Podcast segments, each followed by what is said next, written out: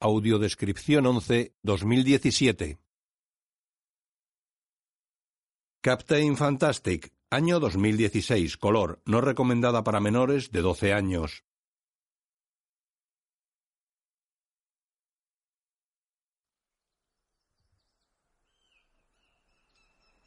Entertainment One.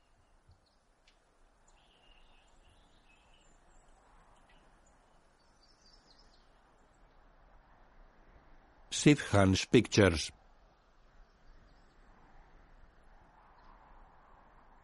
Electric City Entertainment.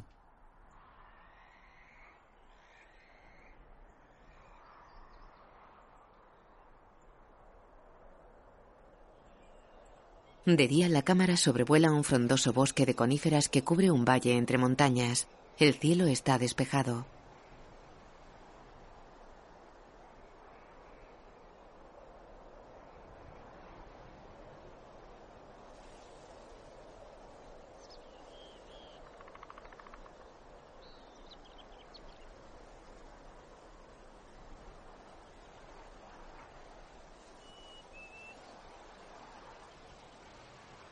El sol se filtra entre la densa arboleda iluminando un sotobosque de helechos.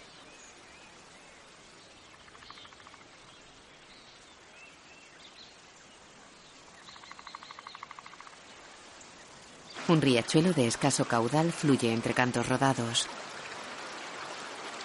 Un ciervo con la cuerna a medio crecer y recubierta de pelusa avanza atento entre los árboles.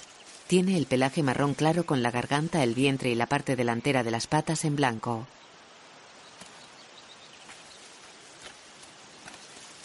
Camina junto al arroyo.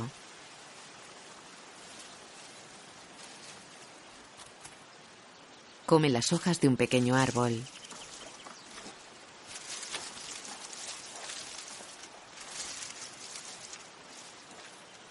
Gira hacia el chasquido.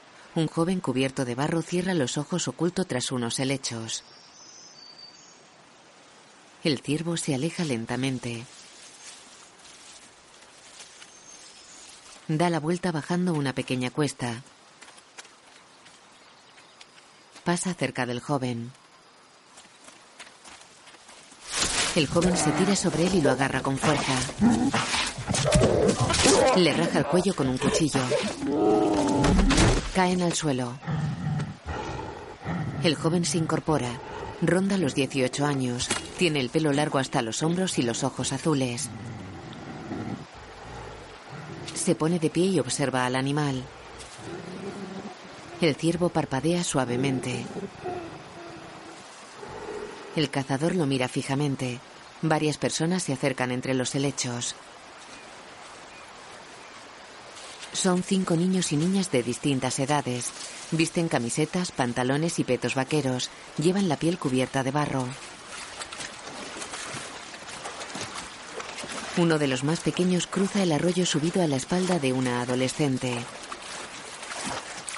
Un hombre de unos 50 años cruza el arroyo. Lleva la piel cubierta de barro. Tiene barba, viste pantalón oscuro y chaleco vaquero. Abre una navaja y se acerca al cazador. Le pone una mano sobre el hombro y se agacha junto al ciervo.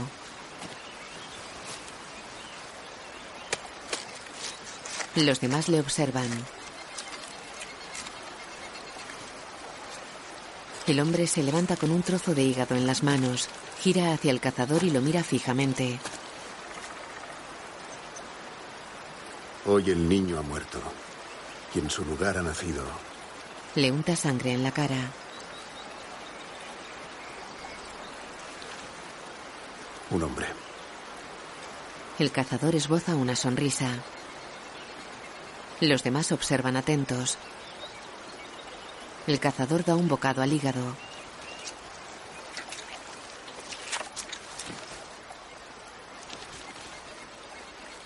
Mastica mirando fijamente al hombre que levanta y baja las manos ensangrentadas ante él. Captain Fantastic. El hombre se limpia el barro de la cara en el arroyo. Él y los chicos se lanzan agua unos a otros.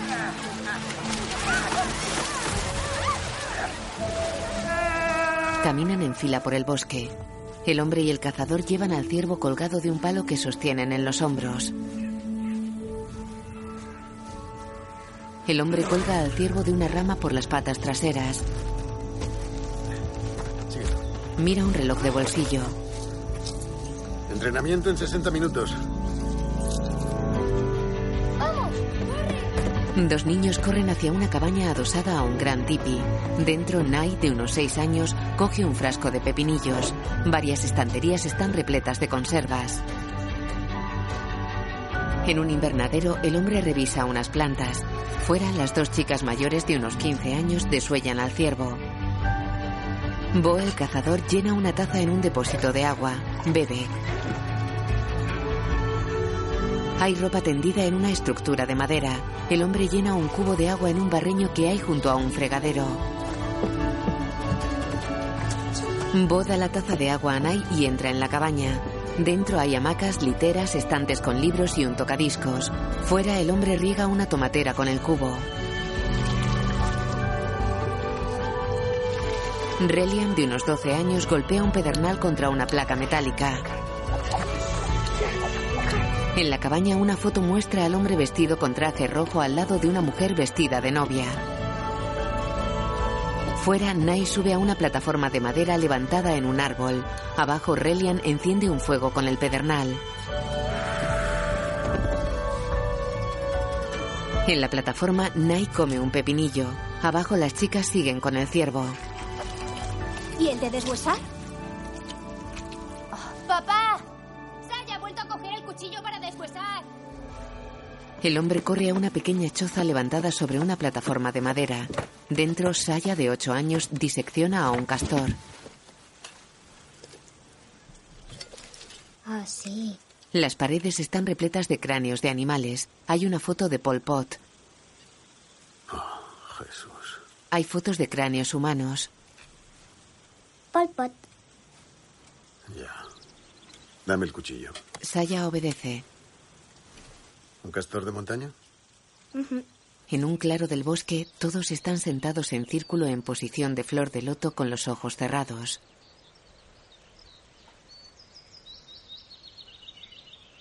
Bo y el padre luchan. El joven ataca con un pequeño palo. El padre lo derriba y le pone el palo en el cuello. Estás muerto. Vesper Killer. Os toca. Mantén la guardia. Tienes que ir a matar. Apunta al hígado o a los riñones. Si no, no prenderá. ¿No sería mejor aquí? En los pulmones provocaría un neumotórax. O al lado del esternón, para atravesar el corazón. Muerte instantánea. Si te hace feliz, Ash, claro. Apunta al corazón. Bo, enséñaselo. Ven aquí. Vale. Vamos. Desármala si puedes. Vesper ataca a Killer con un pequeño palo. Ambas son pelirrojas. Bien. ¿Cómo que bien, papá? Acaba de apuñalarme, joder, acaba de apuñalarme. Pues aprende a defenderte. Vamos, mátala a ella. Sí, gracias, lo intentaré. De noche, en el campamento, todos leen libros sentados alrededor de una hoguera. Relian lee Los hermanos Karamazov. Killer lee Armas, Gérmenes y Acero. Vesper come mientras lee El tejido del cosmos. El padre les observa. Saya lee Middlemarch. Lleva puesta una máscara antigas. Sash. ¿Página? 398. ¿Te sigue gustando? Ujú.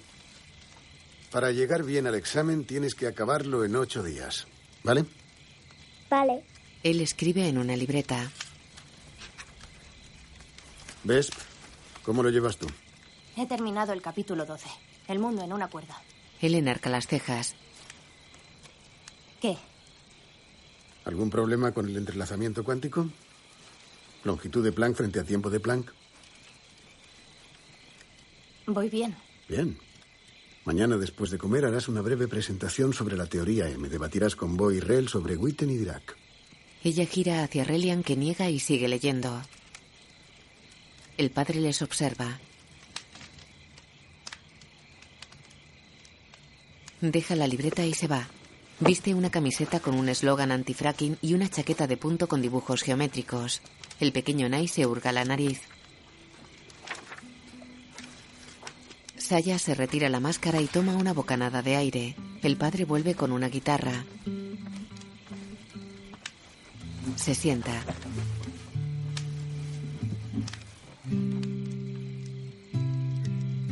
Bo lo mira fijamente.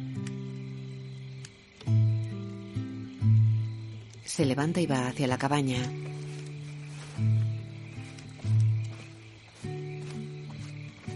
El padre sonríe. Bo vuelve con otra guitarra.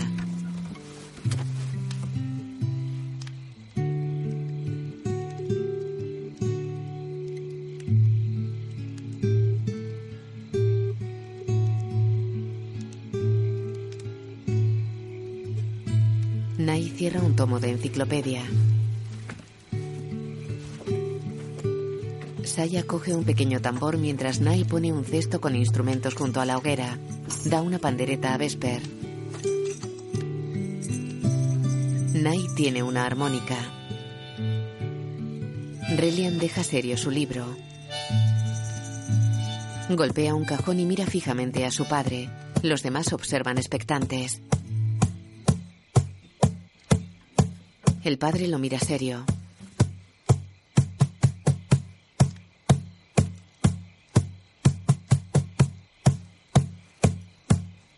El padre golpea la caja de la guitarra. Saya tiene el tambor. Vesper los mira pensativa sujetando la pandereta.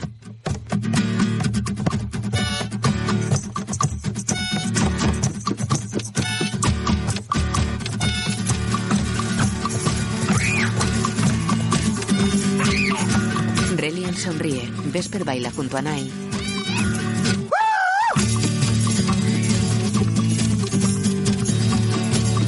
De día, Vesper y Killer suben corriendo una ladera. Su padre las sigue.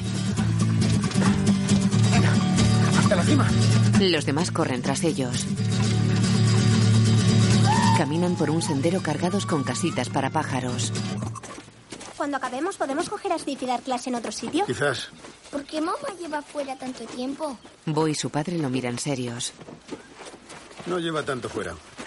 En realidad, tres meses, dos semanas, seis días y...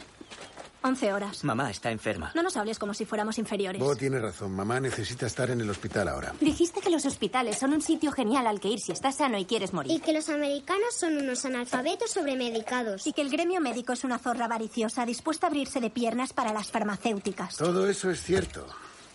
Pero mamá no tiene suficiente cantidad de serotonina para conducir las señales eléctricas de su cerebro. ¿Y cuándo volverá exactamente? Es lo que voy a averiguar. Sed buenos, monitos salvajes. Hasta luego, papá. Adiós. Adiós, chicos. Él y Bo se van en un viejo autobús azul. Junto a la puerta de entrada está escrito Steve. Dentro del autobús hay literas, perchas con ropa, estantes llenos de libros y fotos de los chicos pegadas en las paredes. Bajan por una estrecha carretera de montaña. Bo viaja mirando por la ventanilla. El sol se filtra entre los árboles que bordean la carretera. Cruzan un puente colgante. A lo lejos despuntan montañas rocosas salpicadas de nieve. El autobús para junto a un supermercado. En la puerta del supermercado, Bo se topa con unas chicas que salen del local. Perdona. Él queda impresionado. ¿Vas, ¿Vas a entrar? Él baja tenso la mirada. ¿No? Vale. Adiós. Se van.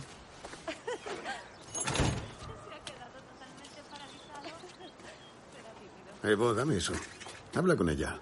Tenemos tiempo. Preguntarle qué piensa de que la clase trabajadora promueva una revolución contra las clases explotadoras y sus estructuras estatales. Los marxistas pueden ser igual de genocidas que los O capitalistas. si es una materialista dialéctica y prioriza la lucha de clases. Evita el marxismo.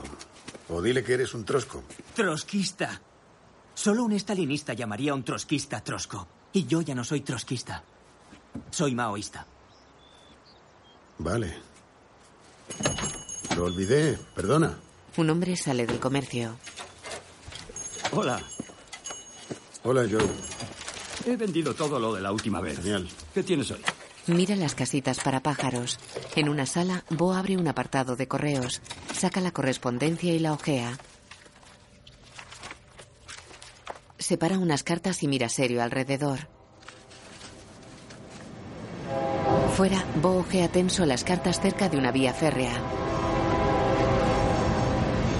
Lee. Universidad de Harvard. Universidad de Brown. Enhorabuena. Es un placer confirmarle su admisión en Stanford. Universidad de Princeton. Queda serio y pensativo.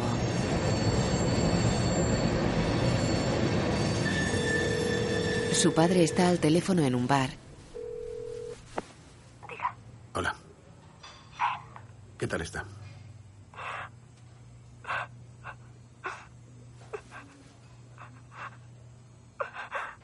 ¿Harper? Harper. Leslie se suicidó anoche. Gesticula impresionado.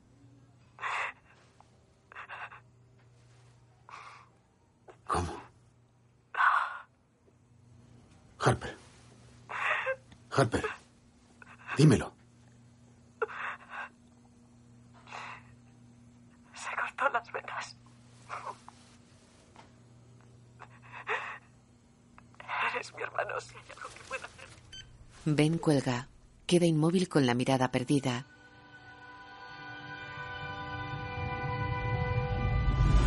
En el campo se sienta en una roca bajo el caudaloso chorro de una cascada. Lleva el torso desnudo.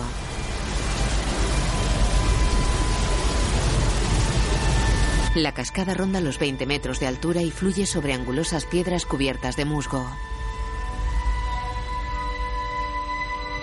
De noche Ben entra en el gran tipi. Mira serio a sus hijos que esperan sentados en varias literas. Los chicos le observan expectantes. Ben tiene los ojos enrojecidos. Baja la mirada.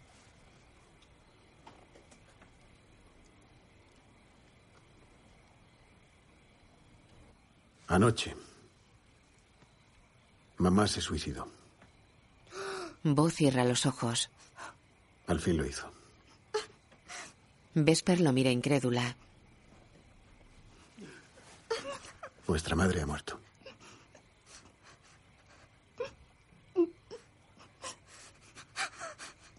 Vesper abraza a Nai. Nada va a cambiar. Seguiremos viviendo exactamente de la misma forma.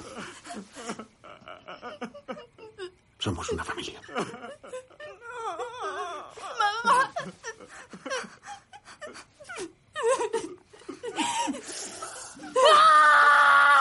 Relé encoge un puñal y amenaza a su padre.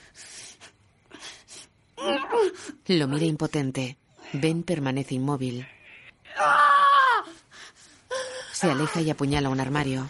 ¡Mamá! ¡Mamá! ¡Que te jodan, maldita! ¡Mamá! ¡Mamá! ¡Te odio! ¡Joder! Queda con la mirada perdida. Suelta el puñal y se va.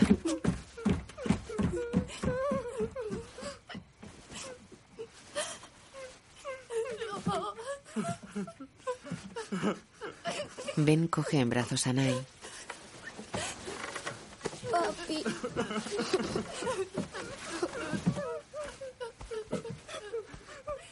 Fuera se enciende un farol en un tipi de menor tamaño. Dentro de él, Ben busca en una carpeta con documentos. Saca un sobre del que extrae unos papeles. Últimas voluntades y testamento. Lee.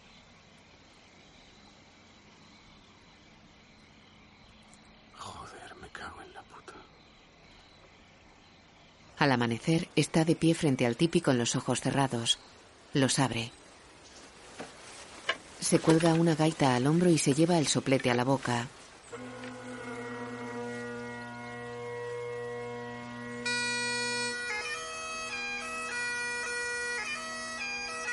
Él y sus hijos corren a toda velocidad por el bosque. Visten ropa ligera. Hacen sentadillas y flexiones en un claro. 43. Vamos, vamos, vamos, vamos, vamos, vamos. 44. 45. Isométricos. Como tablas. Respirad, respirad, respirad. Eso es. Aguantad. Sois fuertes. Podéis hacerlo. Papá, ¿cuándo es el funeral de mamá? En el bar, Ben está al teléfono. La tremenda imprudencia, inestabilidad e inseguridad que trajiste a su vida. Decidimos vivir aquí. Los dos. Esto es culpa tuya. Leslie estaba enferma. Tenía que estar en un buen hospital y os ofrecisteis a pagarlo si la trataban cerca de vosotros. Y eso hicimos. He encontrado su testamento. Ima- imagino que sabrás que Leslie era budista. Quería que la incineraran, no que la enterraran. Era muy importante para ella. Acabo de perder a mi única hija. No estoy de humor para discutir los detalles de su funeral contigo. Estés donde estés, quédate ahí. No eres bienvenido aquí. Si apareces, haré que te detengan. Jack. Maldita sea. Hola, Ben. Leslie ya está en el cielo. Por fin está en paz. ¿Cuándo es la ceremonia? Dentro de cinco días, en Nuevo México, en nuestra iglesia. ¿Cómo están los niños? ¿Has oído lo que ha dicho Jack? Han pasado muchos años. Ha dicho que hará que me detengan si vamos allí. ¿Lo has oído? Está muy disgustado. Será mejor que le hagamos caso. Ben baja el teléfono. En el campamento cocina frente a la cabaña. No tiene ningún sentido. ¿Quiénes son ellos para decidirlo? Esa gente se cree que siempre tiene derecho a todo. Es a lo que nos oponemos y mamá también lo hacía. Mamá odiaba ese mundo. Vístete para comer, por favor. Nai salió desnudo de la cabaña. Vuelve a ella contrariado. Es totalmente injusto, eso es lo que es. Estamos en una posición única de odiar a esa gente. ¿Y lo único puede modificarse? No. no. Nai vuelve disfrazado. No odiamos a los abuelos, pero el resto de su tribu son capitalistas fascistas. Solo repites lo que dice papá. Estoy apuntando todo lo que dices. En mi cabeza. ¿Sabes lo que es un fascista? Militantes nacionalistas violentos, apoyados por las grandes empresas y además unos dictadores de partido único. Somos su familia. Tenemos que ir. El abuelo ha dicho que no podemos. ¿Qué pasará si te arrestan? ¿Podrían separarnos de ti? Miran expectantes a su padre. Es una posibilidad.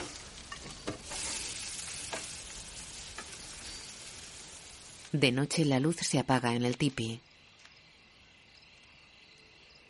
Las ascuas de la hoguera se consumen. En off, Despierta, Ben duerme en su litera. Despierta, oso pardo. Mi fantástico hombre. Él despierta. Una joven pelirroja le sonríe.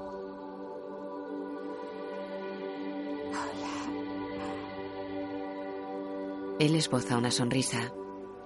Lo que estamos haciendo aquí es increíble. Los niños son estupendos, Él asiente. pero tienes que cuidar de ellos. Él queda serio. Os quiero muchísimo a todos.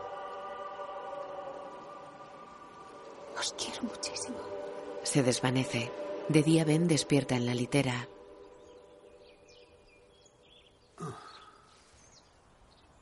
Baja de la litera y mira las camas vacías de los chicos.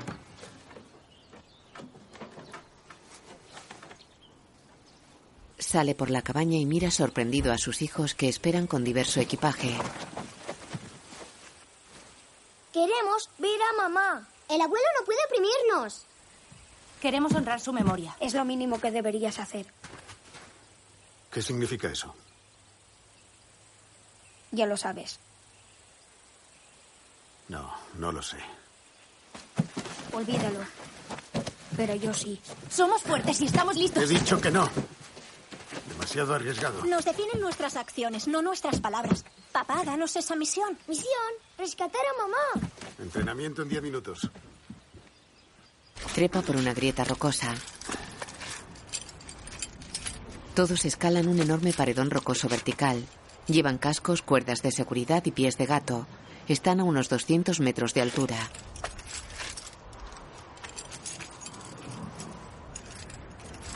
Relian se agarra a una grieta. Resbala. La cuerda hace tope y se golpea contra la pared. ¡Oh, joder! Rel, ¿puedes flexionar los dedos? P-A-R-A. Planifica, apacíguate, reflexiona y pon atención. Si caes sobre las rocas de abajo, morirás de un fuerte traumatismo o de una hemorragia provocada por múltiples fracturas o de flexura esplénica del intestino grueso. Sí, gracias, Sach. No puedo, mi mano. No hay caballería. Nadie aparecerá por arte de magia para salvarte. Rillian lo mira furioso mientras se sujeta la mano derecha. Se balancea impulsándose con las piernas. Roza una grieta con la mano. Casi. Relian se agarra. Ya lo tienes. Buen chico. Venga, vamos. Escalan mientras las montañas se cubren con nubes de tormenta. En el bosque Ben venda la mano derecha a Relian.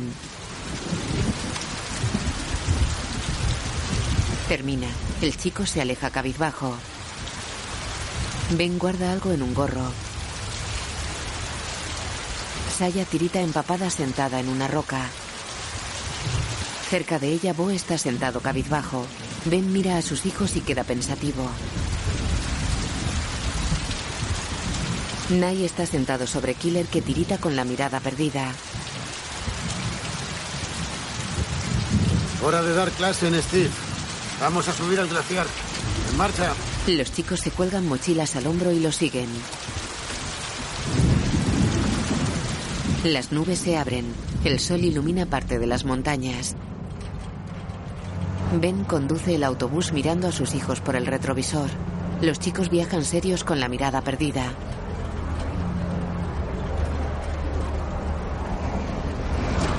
Ben para el vehículo.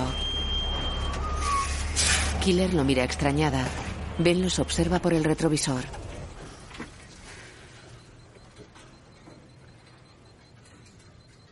No podemos ir al funeral de mamá. Haremos lo que nos han dicho. Hay batallas que no se pueden ganar. Los poderosos controlan la vida de los indefensos. Así es como funciona el mundo. Es injusto y es inmoral. Pero así son las cosas. Tenemos que callarnos y aceptarlo. Vesper evita mirarlo. Ben gira hacia ellos. Y una mierda. Nai sonríe. Ben mete una cinta en un radiocassette. Bo y Killer lo miran extrañados. Para que sepan que vamos. Todos menos Relian saltan de los asientos.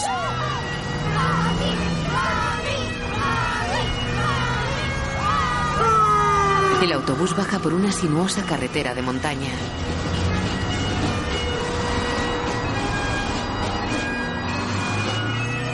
Avanza en llano entre bosques.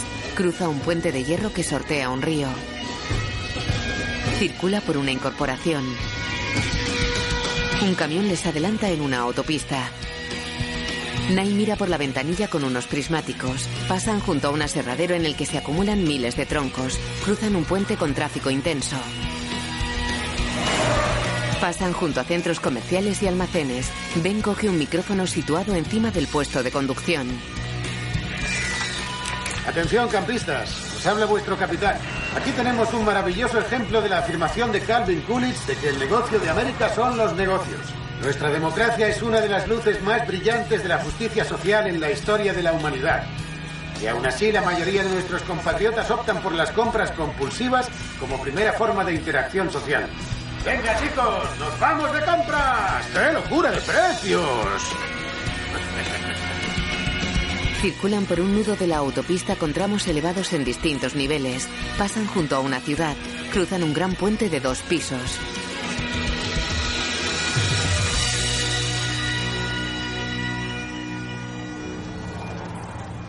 ¿Qué es un burdel? Una casa de putas. Ah. ¿Qué estás leyendo?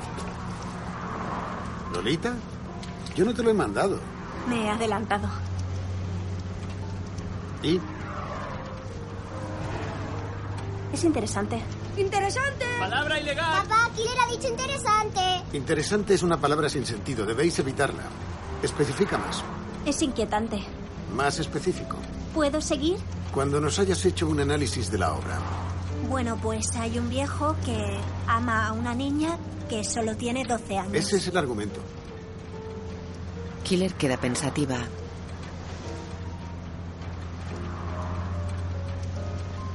Como está escrito desde su perspectiva, en parte le entiendes y, y simpatizas con él. Algo bastante increíble porque, en esencia, es un pederasta. Pero su amor por ella es precioso. Pero también es como un truco porque es, es algo que está mal. Él es mayor y básicamente la viola. Así que me hace sentir... Le odio. Y a la vez creo que siento lástima por él. Bien hecho. Ella sonríe. Nai, ¿Qué significa violar? Cuando una persona, normalmente un hombre, fuerza a otra persona, normalmente una mujer, a mantener relaciones sexuales. Oh. ¿Quién tiene hambre? Yo. Yo. ¿Qué son relaciones sexuales? Cuando un hombre mete su pene en la vagina de una mujer. Estad atentos a ver si veis un ciervo. ¿Y por qué iba un hombre a meter su pene en una vagina? Porque ambos pueden sentir placer. Y porque la unión del esperma de un hombre con los óvulos de una mujer puede crear un bebé y perpetuar la raza humana. Pero por ahí hace pis. El pis no procede de la vagina, sino de la uretra, que está dentro de los llamados labios mayores. Pero en términos generales sí, por ahí es por donde hace pis. Chicos, atentos a ver si veis cualquier tipo de presa. Saya y Relian miran por la ventana trasera. Al anochecer circulan por una autopista rodeada de bosque. De noche el autobús está parado junto a unos matorrales. Dentro Ben observa a Vesper y Killer que duermen en una litera. Se acuesta y apaga una lamparita.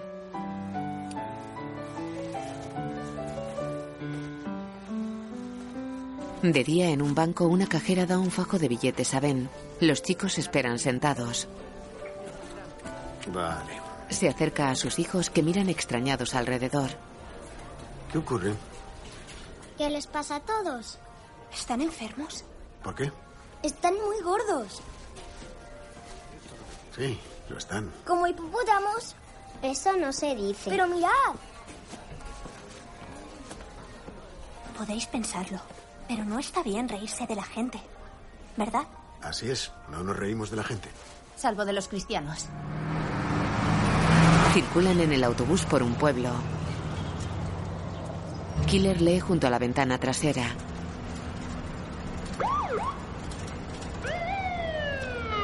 Papá. Papá. Le sigue un coche patrulla. Mierda. Gira en un cruce y para el autobús. Echa el freno de mano. Esta va a ser vuestra primera prueba de verdad. Mantened la calma y recordad vuestro entrenamiento. Abre la puerta. Buenos días, ¿qué tal está? Buenos días, agente. ¿Puedo ver su carné y la documentación, por favor? Por supuesto. Bonito trasto. Sube. Gracias. Le he parado porque lleva la luz trasera izquierda fundida. ¿Lo sabía? No, qué va. Lo siento. Enseguida vuelvo. Repara en los chicos que lo miran tensos. ¿Hoy no tienen clase? Aún no. El agente lo mira extrañado. Camina por el autobús observando a los chicos.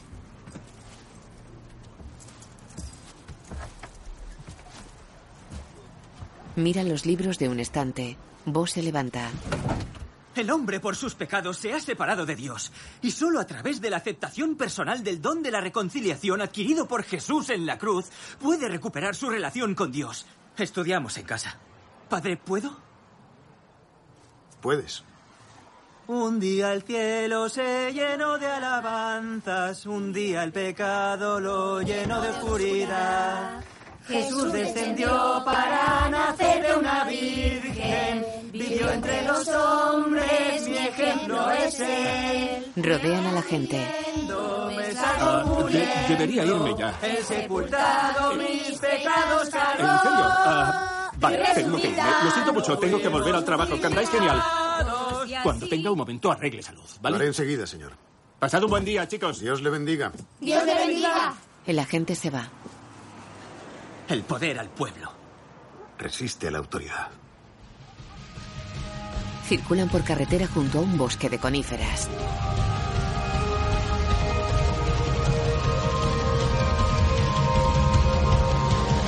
En el campo, Killer avanza cautelosa con un arco. Para entre juncos y hierbas altas. Apunta a unas ovejas que pastan en un prado. Baja temblorosa el arco mirando apenada a los animales. Ben se acerca a ella y la mira extrañado. Ni se mueven. Se va.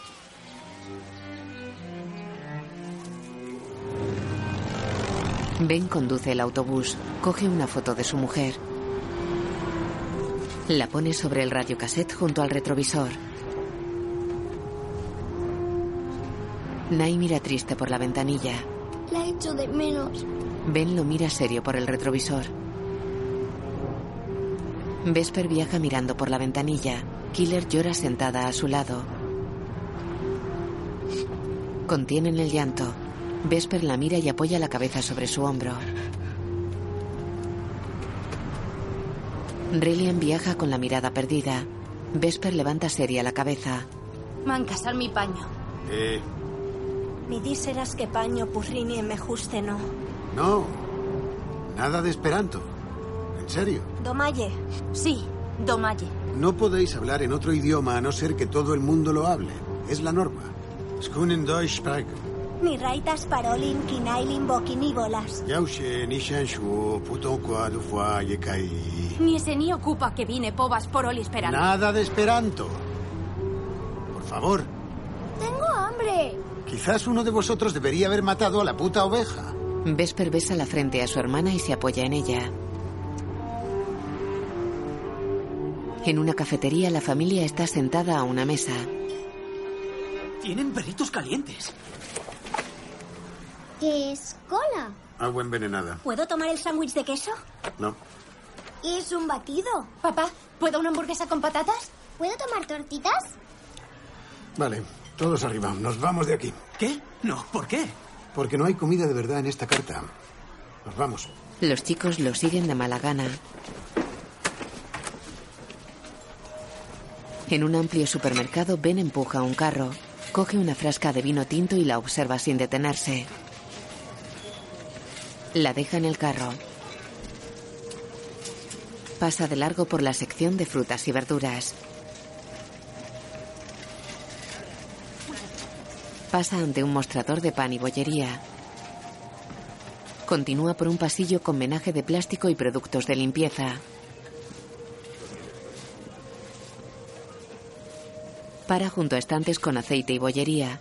Coge un paquete de donuts y lo observa. Le tiembla la mano. Se le cae el paquete. Gesticula indispuesto. Se toca el pecho y cae al suelo. ¿Se encuentra bien?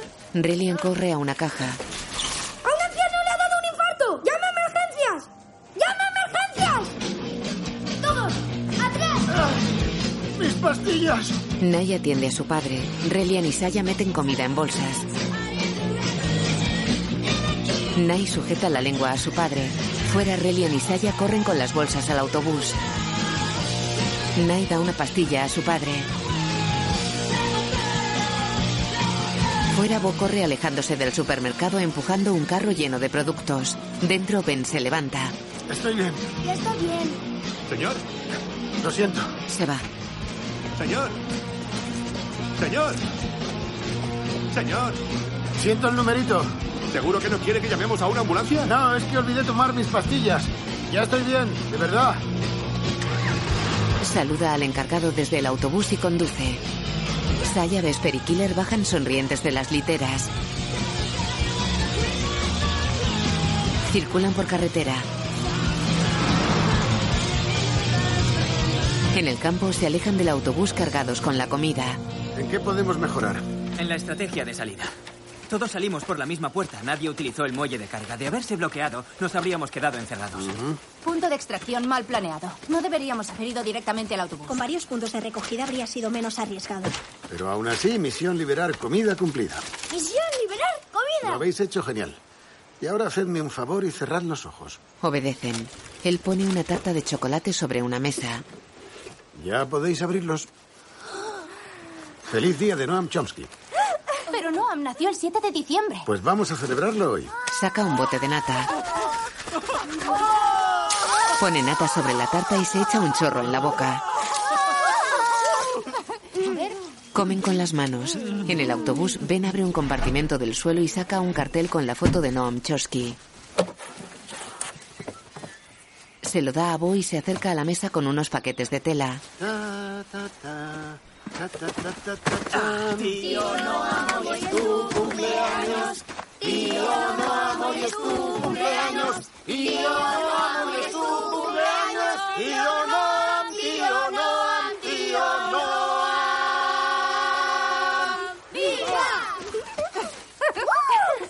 Vamos allá. Knight, Sí. Bodeman, Gracias. Relian, Reparte los paquetes. Rel. Killer, Vesper, Sash. Venga, abridlos. Bo. ¡Papá! Tiene un arco. 25 kilos de potencia, madera y vidrio laminados. ¡Wow! ¿Un cuchillo de combate cabal? Así es. Gracias, papá. Es precioso. Hoja de 18 centímetros, parcialmente cerrada, bien equilibrada si la inclinas al cortar. placer del sexo. Con fotos. Nai mira disgustado un libro. Oh. Puntas de flecha Black Storm, muy afiladas. Relian tira una flecha y mira serio a su padre. ¿Qué clase de pirado celebra el cumpleaños de Noam Chomsky como una especie de fiesta oficial? ¿Por qué no celebramos la Navidad como el resto del mundo? ¿Prefieres rendirle homenaje a un elfo mágico y ficticio en vez de a un gran humanitario que ha hecho tanto por los derechos humanos y la cultura del entendimiento? Muy bien, vamos a debatirlo. Olvídalo. No, explícate. Date la oportunidad de exponer tu caso. Todos estamos deseando oír tus argumentos. Si son válidos y nos convences, seguro que estaremos dispuestos a cambiar de opinión. ¿Verdad? Sí. Sí. Usa tus palabras. Relian los mira tenso. Ben le sonríe y lo mira expectante. El chico niega y se va.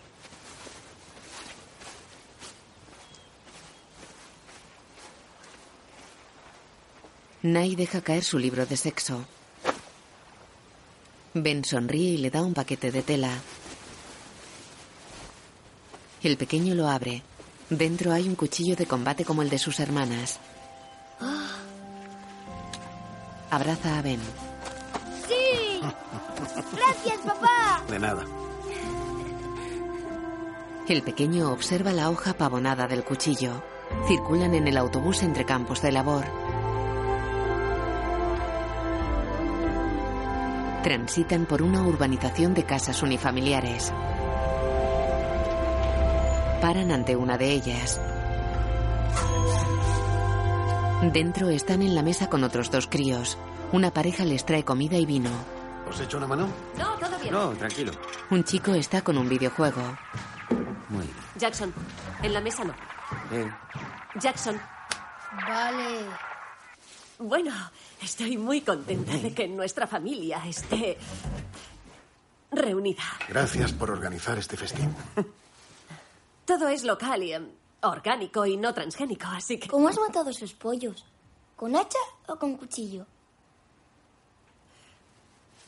Ah, no, no he tenido que matar a los pollos. Son, son, son pollos de pollería, así que los compras y ya están muertos o cocinados con algo. Mira tensa a Ben que sonríe. ¿Atacar? Muy bien. Ven, ¿vino? Por favor. Se sirve. Papá, ¿puedo tomar vino? Claro, ¿por qué no? Ven.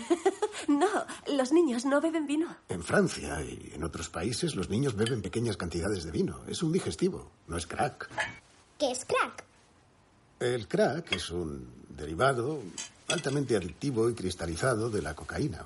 A mitad de los años 80 aceleró la destrucción de los barrios marginales. Los adictos al crack, algunos niños como vosotros, se mataban unos a otros por tonterías como sus Nike. ¿Se mataban por ni qué? ¿La diosa la griega de la victoria? Está de coña, ¿verdad? Son como las adidas. ¿Quién es Adidas? ¿Hablas en serio? Son zapatillas. Saya queda extrañada. Harper hace una seña a Dave.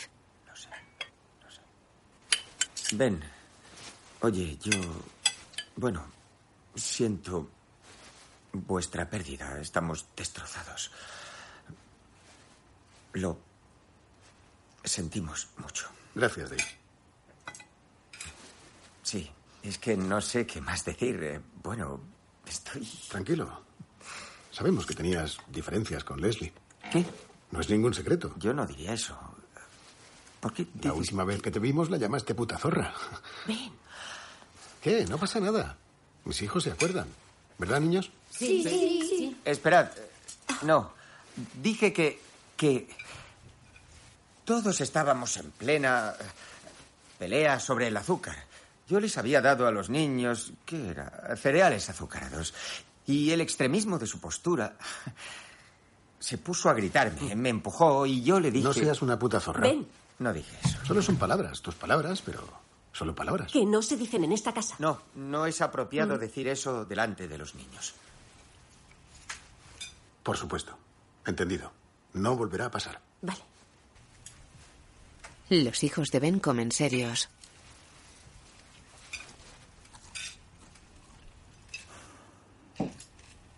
Papá, ¿de qué ha muerto la tía Leslie? Bueno, la tía Leslie estaba enferma y tuvo complicaciones por su enfermedad. Tenía una enfermedad mental. Trastorno bipolar afectivo. Creemos que empezó justo después de que naciera Bo. Probablemente un tipo de trastorno posparto. Tenía cambios de humor muy agresivos que iban desde la manía, cuando estaba alegre, y hacía planes elaborados para el futuro, hasta la depresión severa cuando estaba prácticamente catatónica. Casi sin esperanza. No conseguíamos entender qué, qué le pasaba. No tenemos por qué hablar de ello delante de los niños. Son detalles que están. Eh, sí, los médicos la ingresaron en un hospital, le dieron medicinas, pero estaba muy enferma. Y, bueno, murió. La gente enferma muere. Bolo mira serio. A veces mue- mueren. Murió por su... mu- Murió por su enfermedad. Se cortó las venas. Se suicidó. Eso pasó. O eso.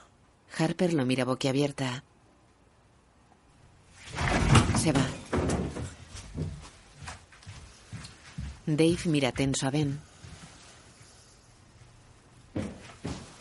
Disculpadme. Se va.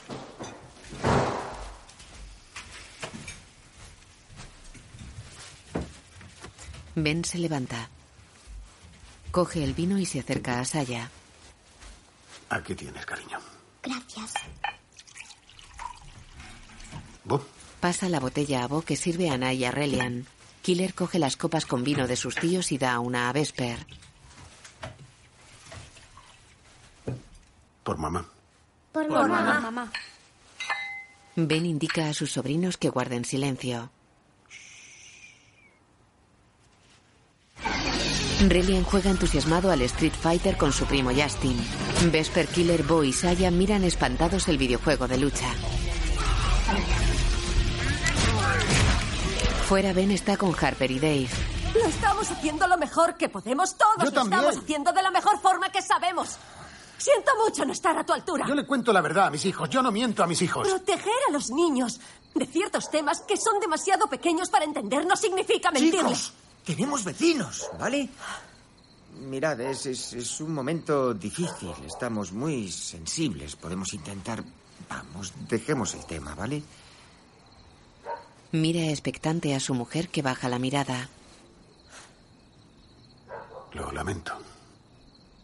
Siento no haber respetado vuestra forma de hacer las cosas. Gracias por decir eso.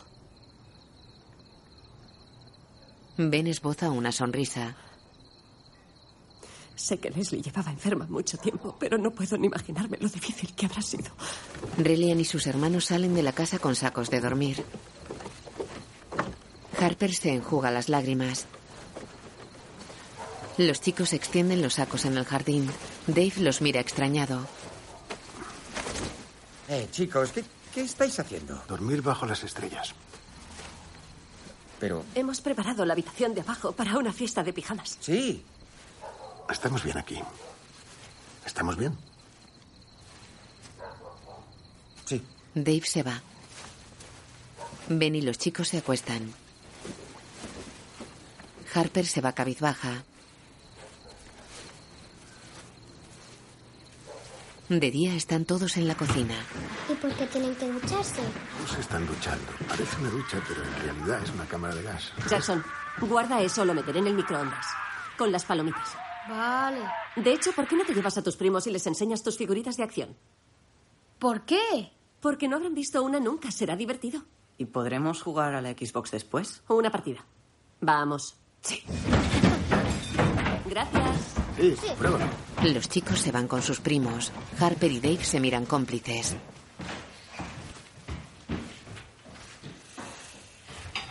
¿Qué tal están los niños? Son fuertes. ¿Cuánto tiempo lleváis allí, donde sea que estéis viviendo? Nos fuimos de Boulder cuando Bo tenía tres años. Y estuvimos en una granja que teníamos en Oregón hasta los ocho, así que compramos el terreno del bosque hace diez años. ¿Cómo seguís teniendo dinero? Solo compramos lo que necesitamos. Mira, Harper y yo hemos hablado. Los niños necesitan una vida estructurada, estabilidad, ir a un colegio de verdad, para que luego puedan Por el conseguir amor un de trabajo Dios, de vas a acabar el mundo de- matándoles. Dave y Ben la miran impresionados.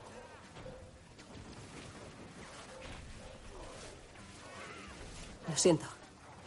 Pero tu- tus hijos se han quedado sin madre. Creo que no tienes ni idea de lo que les estás haciendo. Y Les estoy salvando la vida. Eso estoy haciendo. suenas tan ridículo. ¿Saber colocar un hueso roto o tratar una quemadura es ridículo? ¿Saber orientarse por las estrellas en total oscuridad es ridículo? ¿Identificar plantas comestibles y hacer ropa con piel de animales, sobrevivir en el bosque solo con un cuchillo, todo eso te parece ridículo? Jesús. Tienen una resistencia cardiovascular y muscular propia de un atleta de élite. ¿Y qué? Son niños. Tienen que ir al colegio y aprender cosas sobre el mundo. Ben sale de la cocina. Justin. Jackson. ¿Podéis bajar un segundo, por favor? Vuelve.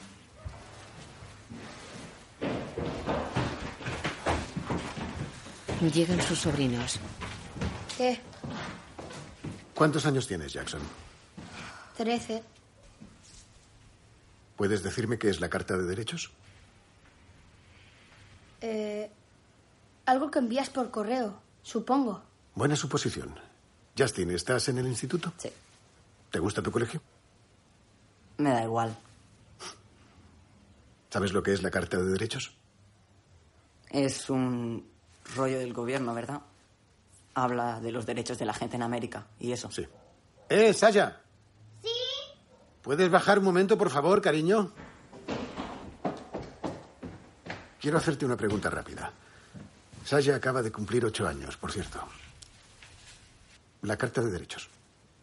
Primera enmienda. El Congreso no legislará respecto al establecimiento de una religión ni la prohibición del libre ejercicio de la misma, ni impondrá obstáculos.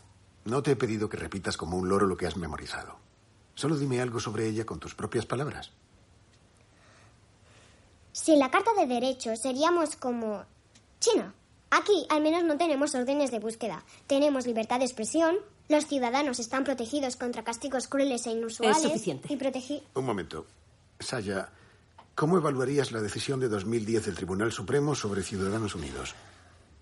Las empresas tienen los mismos derechos que la gente, así que no hay límite de gasto en los candidatos, lo que significa que nuestro país está gobernado por empresas, y sus grupos de presión financian a dichos candidatos y les juran fidelidad a cambio. Por Dios. Nos ha quedado claro, lo pillamos. Ha sido impresionante. Todos. Saya y Ben chocan la mano. Él arranca el autobús. El vehículo se aleja. Nai saluda a sus tíos desde una ventanilla. Queda serio. Sus primos le hacen una peineta.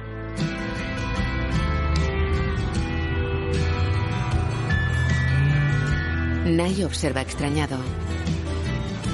Circulan por carretera. Vesper observa la hoja de su cuchillo de combate. Saya pule una mandíbula con una cuchilla. Nai duerme en una litera. Bo se tumba en otra y ojea las cartas de admisión de las universidades.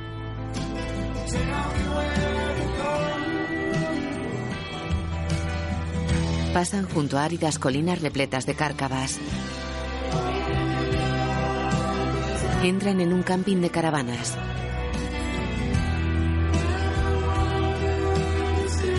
En una parcela, Ben llena un cazo con agua. Killer baja del autobús con bolsas de comida y cuencos de madera. Ben echa judías en el cazo mientras Bo corta unos tomates. Una chica rubia sale de una autocaravana de la parcela contigua. Bo se fija en ella que lo mira coqueta. Él baja tenso la mirada. Una mujer madura se sienta junto a la chica. Vesper y Saya hacen adornos florales. Bo hace ejercicios en pantalón corto. Realiza diferentes posturas sosteniéndose sobre los brazos. La chica rubia le observa mientras fuma balanceándose en un columpio. Ronda los 18 años. ¿Eso es yoga? Él se pone una camiseta. A la respiración. La llaman pranayama. Fluye con tus movimientos, tus asanas. Se supone que conecta la mente y el cuerpo para alimentar tu samadhi. ¿Y funciona de verdad? Él se encoge de hombros. Ella se levanta del columpio y va hacia unos neumáticos de tractor echados en el suelo. Viste camiseta negra, short vaquero y medias negras de rejilla. Se sienta frente a Bo que desvía tenso la mirada. Soy Claire. Bodevan. ¿Bodevan? ¿Qué clase de nombre es ese? Se lo inventaron mis padres. Qué raro. ¿Por qué? Nuestros nombres son únicos. Solo hay uno como nosotros en el mundo. Eso es muy raro. Él gesticula incómodo. Ella esboza una sonrisa y se pone un pitillo en los labios. De noche están sentados al borde de una piscina con los pies en el agua. ¿Qué clase de música sueles escuchar? Sobre todo a Bach. En concreto las variaciones Goldberg, especialmente las versiones de Glenn Gould. Pero también me gustan las suites para violonchelo solo, preferiblemente las de Yo-Yo Ma. ¿De dónde eres? Últimamente de París, de Le Marais. Cerca de la casa de Víctor Hugo. Hemos vuelto a Estados Unidos por el año sabático de mi padre. Está escribiendo un libro sobre el doctor Spock. Oh, me encanta Star Trek. Es alucinante. ¿Star qué? Spock. El tío de las orejas es de Star Trek. No, el doctor Spock era de Connecticut. Escribió el libro del sentido común sobre el cuidado de bebés y niños. Es uno de los libros más influyentes sobre crianza. Yo me refería a esa vieja serie de televisión. Por crianza. supuesto. Sí, la, la- la- la conozco. Es genial. ¿Y qué hay de tu madre? Él mira serio hacia el agua. No puedo hablar de ello. Trabaja para el gobierno. No puedo hablar de ello, debido a su naturaleza confidencial. ¿En serio? No, no, no, no puedo decir más, ni, ni siquiera yo mismo lo sé. No. No debería hablar de ello. No puedes contárselo a nadie. Ella le da una patada. Caminan por el camping. Claire lo mira de reojo mientras él avanza con la cabeza gacha. Ella para. Agarra a Bo y le apoya contra un árbol. Lo besa en los labios.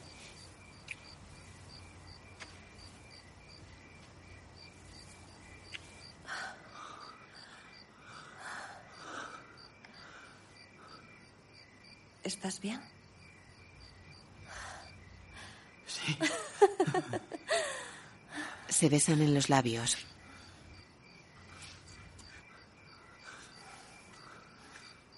Él le acaricia el cuello. Le acaricia los hombros.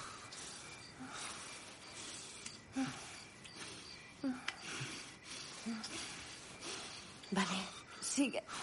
Sígueme. No podemos hacer ruido. Corren cogidos de la mano. Casi es medianoche. La mujer madura. Espero, tortolitos, que no hayáis estado haciendo lo que creo que habéis estado haciendo. Bola mira tenso. Se arrodilla ante Claire. Sé lo que cree. Pero su hija acaba de enseñarme un montón de cosas. Ha expandido mi mente, me ha ayudado a crecer. Cuando nos hemos besado, las endorfinas que su hija ha enviado por todo mi cuerpo han sido como delfines nadando por mi torrente sanguíneo. Ha conseguido abrirme, penetrar en lo más profundo de mi ser y sé que yo también he penetrado en lo más, más profundo de su hija. Y, pero no, no, no en ese sentido. Me, me encantaría cu- cu- cuando, cuando sea necesario. Bueno, me, gustaría tener hijos algún día. Ahora mismo no, claro, pero cuando estés lista y yo también, porque creo que debería ser una decisión mutua, una decisión que tomemos juntos, pero cuando tú estés lista, yo también lo estaré. Estoy listo para ti, si me aceptas. Claire. ¿Cuál es tu apellido? Ma McKeown. Claire McKeown. Le coge una mano. ¿Quieres ser mi esposa? Claire lo mira extrañada y gira hacia su madre.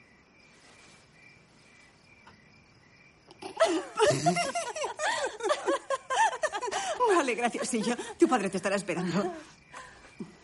Tranquilo, mañana la verás. Buenas noches. Va con su madre a la caravana. Bolas mira atónito. La madre cierra la puerta. Un pequeño escalón se retrae automáticamente. Bo gesticula afligido.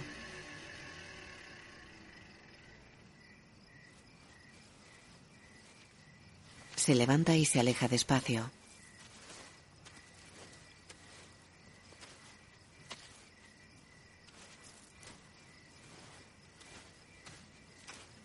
De día, una pareja de ancianos pasea por el camping. Paran y miran impresionados a Ben que sale desnudo del autobús bebiendo de una taza. Solo es un pene. Todos los hombres tienen uno. Somos animales de la tierra. Vístete para comer. Los chicos desayunan en la parcela. Ben los mira sonriente. Se van en el autobús. Claire y su madre saludan a Bo que las mira triste desde la parte trasera. Circulan por carretera atravesando un paisaje árido de suave relieve. Ben conduce mirando un mapa impreso en papel. Pasan junto a un campo de golf. Vesper y Bo viajan mirando por la ventanilla. Circulan hacia un valle tras el que se alza una cordillera rocosa. Estacionan en un aparcamiento junto a una iglesia. El templo es de gran tamaño. Tiene planta de cruz y paredes lisas de color beige. De noche, Killer y Relian duermen en las literas. Ben duerme en la suya. Hay alguien sobre él. Él abre los ojos. Acaricia a su mujer.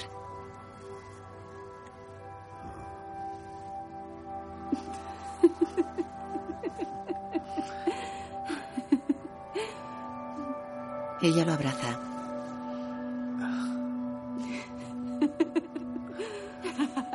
Él le quita un collar.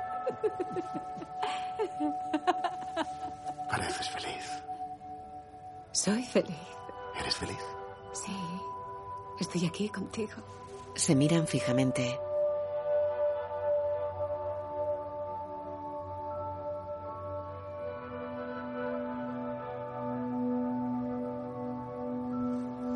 De día la iglesia está repleta de gente.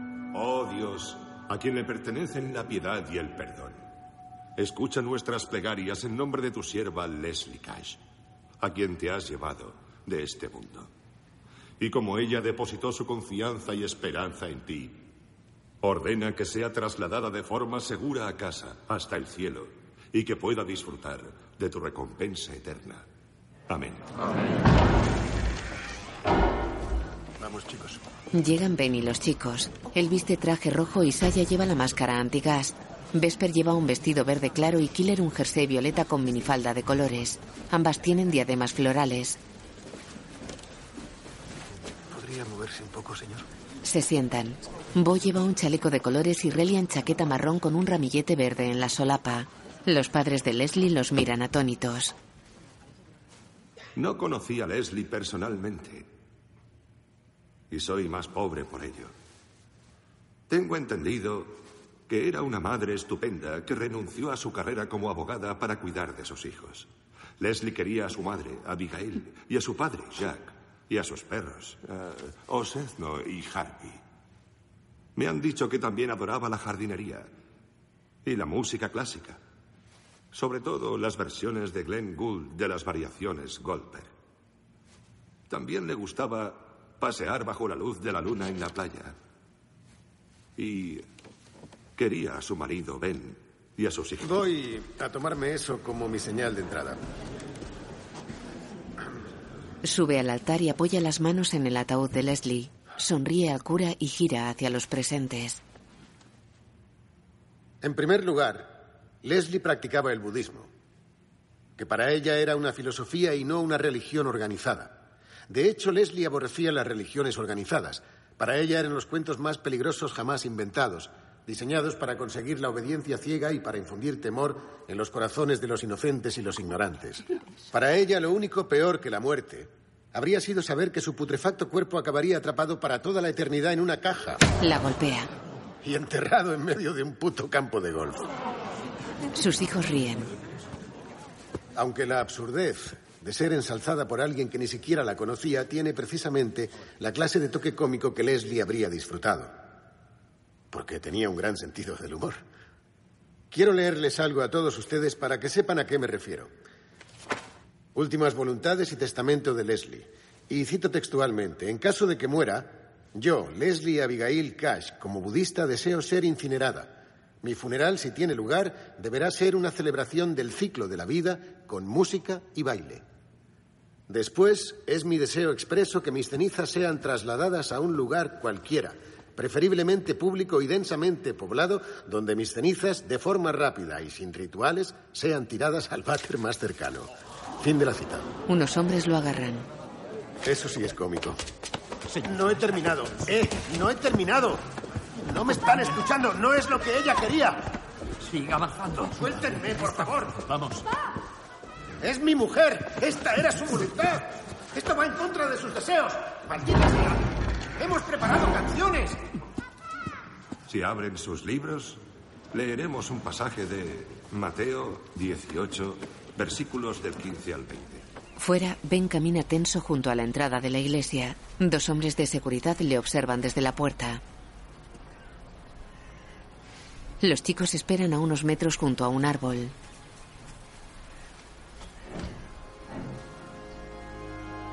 Ben y los chicos miran hacia la puerta de la iglesia. El cura sale seguido por varios hombres que acarrean el ataúd.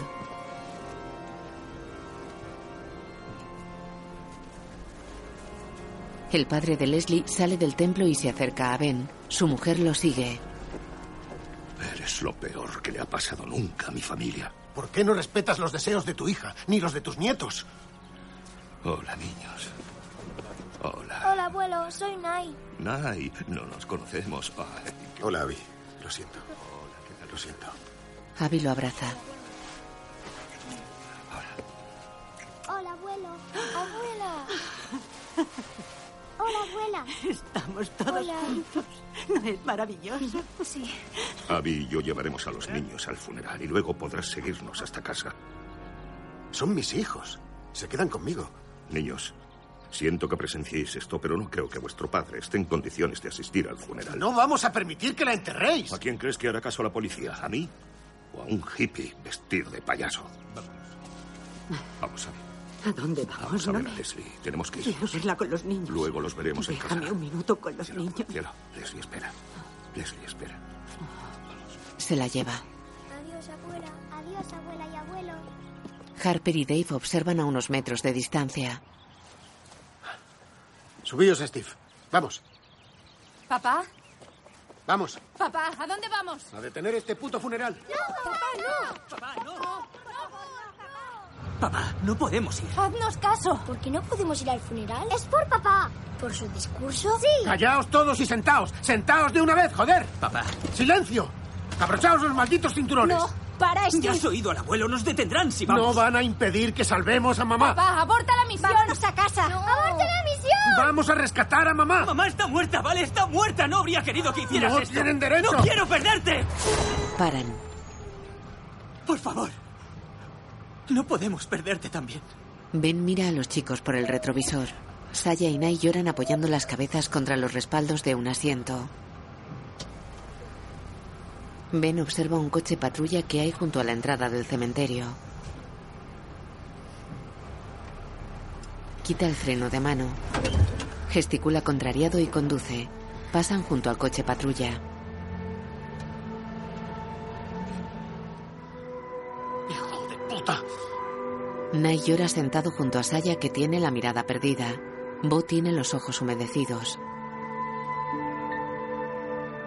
Ben conduce con gesto triste.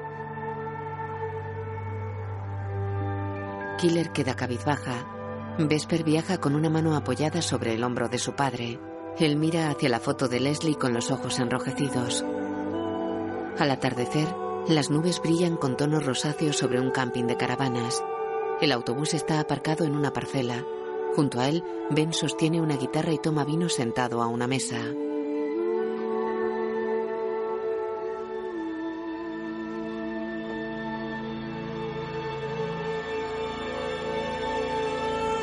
De noche, en una cancha de baloncesto, Relian tira piedrecillas contra el tablero de una canasta. Bo camina lentamente hacia él. Recoge una piedra y va hacia su hermano.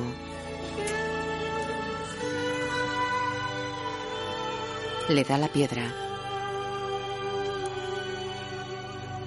Se aleja despacio. Tengo recuerdos de mamá.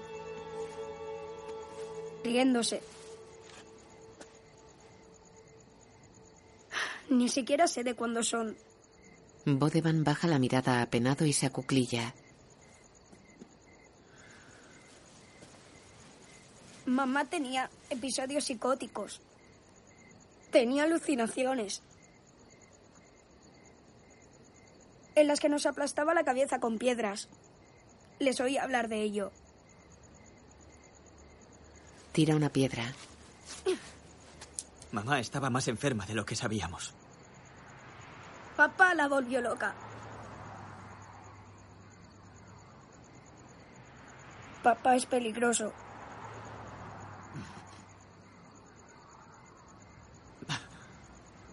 ¿Tú crees que nuestra vida es genial?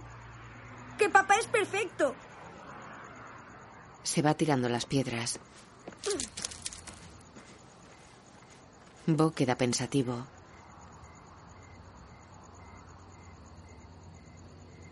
Pasa de largo ante su padre que sigue sentado a la mesa con la guitarra y el vino.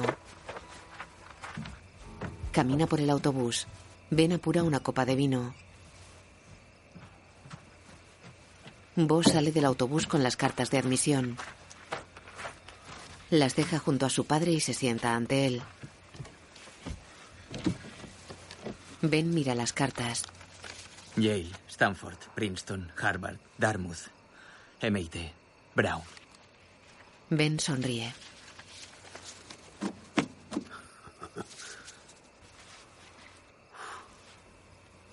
Bien hecho. Gracias. Es impresionante.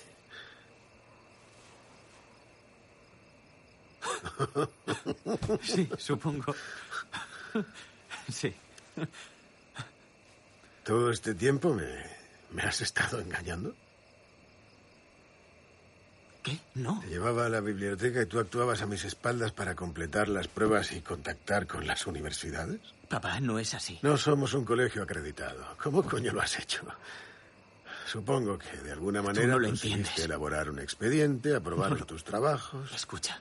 Y yo sin consentirlo ni saberlo. No sé qué es más impresionante, que te hayan admitido en esas universidades o que me hayas estado mintiendo durante meses a la cara. Fue mamá.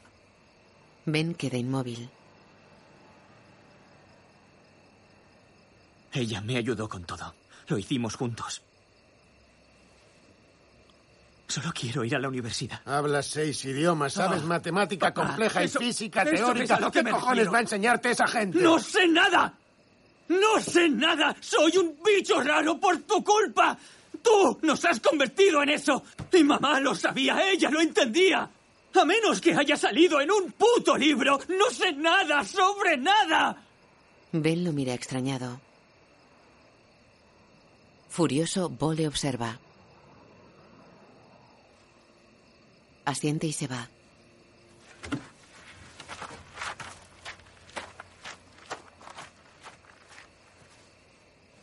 Ben mira las cartas.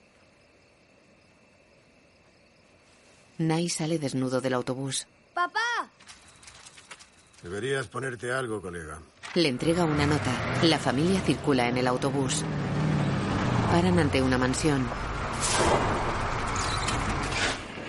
Ben baja del autobús. Los chicos lo siguen. No, quedaos en Steve.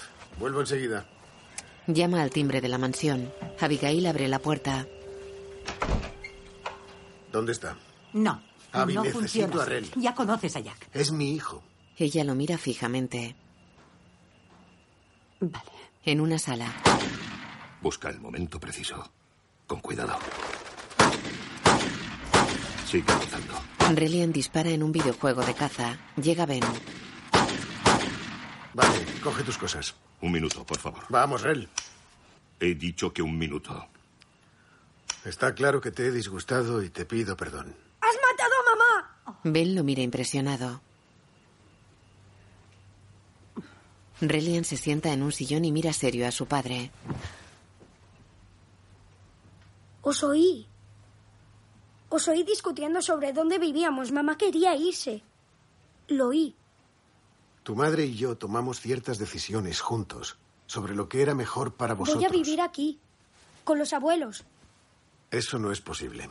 Venga. Vamos, coge tus cosas. El chico permanece inmóvil. ¡Vamos! ¡Te odio! ¡Te odio, joder! Se va. Relian. Abby lo sigue. Relian. Va tras ellos. Jack dispara una flecha. Ben lo mira impresionado. ¿Qué coño? Casi me das. Si hubiese querido darte, te habría dado. Me has disparado una flecha. Me dijiste que iban al colegio. Y así es. Leslie y yo somos sus profesores. Éramos sus profesores. ¿Y les enseñas a robar? Claro que no. ¿Misión liberar comida? Es parte de su entrenamiento. Les estás entrenando para que roben. Su madre acababa de morir. Estaban en shock, destrozados, necesitaban una distracción y celebramos el día de Noam Chomsky. El día de Noam Chomsky. Ni siquiera sé quién es. Fue el día que le diste a mis nietos armas de verdad. ¿Cómo se rompió la mano, Relian? Resbaló y se cayó. Y no está rota. Estaba escalando unas rocas bajo la lluvia. Fue un accidente. Y no estaba lloviendo mientras escalábamos. Tiene moratones por todo el cuerpo. Sí, y arañazos. Todos tenemos. Es maltrato infantil. Aunque sobrevivieran a lo que sea que les estés haciendo, nunca estarán preparados para el mundo real. Pues yo pienso justo lo contrario. Relian es legalmente mayor para elegir. Y pretendo respetar sus deseos. Deja el arco y le da una tarjeta. Esta es la tarjeta de mi abogado. Abby y yo hemos decidido solicitar la custodia de los niños. Sé que no tienes teléfono, pero te sugiero que consigas uno enseguida y le llames. Porque odiaría tener que pedir una orden para que te arresten. Es mi hijo. No pienso irme sin él, Jack. Jack llama por teléfono. ¿Quién es? Eh, hola, Bill, ¿cómo estás? Soy Jack Bertrand, del final de la calle Coronado. Escucha, creo que acabo de ver a un merodeador deambulando por mi propiedad. ¿Podrías enviar un coche? Gracias. Sí. Cuelga. Espero que puedas explicarle las heridas de Relian a la policía, porque yo no puedo. Deja el teléfono y se aleja. Ben lo mira fijamente.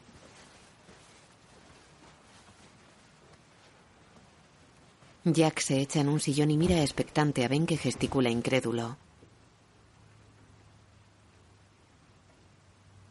Fuera, Jack está con un policía. Ben y los chicos observan a distancia. Él y Nay lo hacen mediante prismáticos. El policía se marcha en un coche patrulla mientras Jack entra en su casa. Prisionero localizado. Segundo piso, segunda ventana, encima del garaje. Vesper mira con los prismáticos. Objetivo fijado. Tráele a casa, ¿ves? Vesper camina agachada hacia la mansión.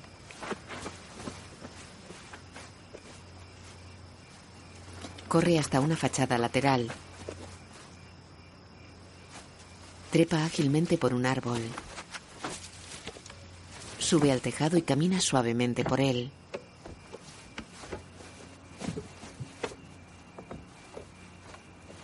Ben y Nay la observan con los prismáticos. Vesper avanza hacia el tejado de la segunda planta. Sube a él a pulso.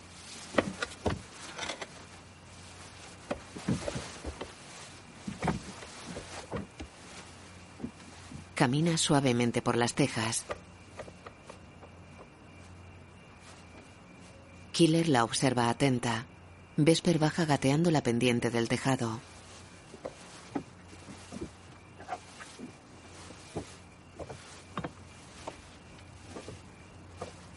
Bola observa tenso. Vesper llega al borde del tejado y se descuelga lentamente apoyándose en las tejas. Una se rompe. Vesper cae al tejado inferior y rueda por él. Rebota en un coche y cae al suelo golpeándose la cabeza.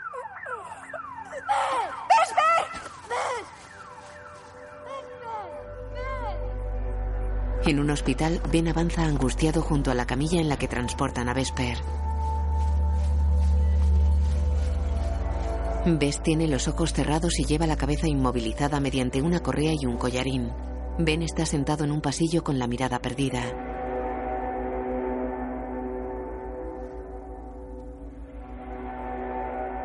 Señor Cash. Ben se levanta y va hacia el médico. Los chicos esperan en el pasillo. Tiene una conmoción importante, pero le hemos hecho un TAC y no hay ningún daño en el cerebro. Sin embargo, tiene una pequeña fractura en la tibia y el peroné de la pierna izquierda. Va a necesitar collarín y una escayola, pero por lo demás está bien. ¿Puedo enseñarle algo? Ah, estas son las vértebras superiores. Esta línea oscura es difícil de ver, pero muestra la fractura. ¿Qué hacía en un tejado? Miren radiografías. Pues jugar. Es una chica muy fuerte para su edad. Sí. Hay siete vértebras en el cuello. Si se rompe una de las cuatro primeras o hay una lesión en la médula espinal. Bueno, si hubiese ocurrido solo unos milímetros más abajo, estaríamos hablando de muerte o parálisis. Es un hombre muy afortunado. Ben asiente mirando impresionado las radiografías. En la mansión, Jack abre a sus nietos. Hola, chicos.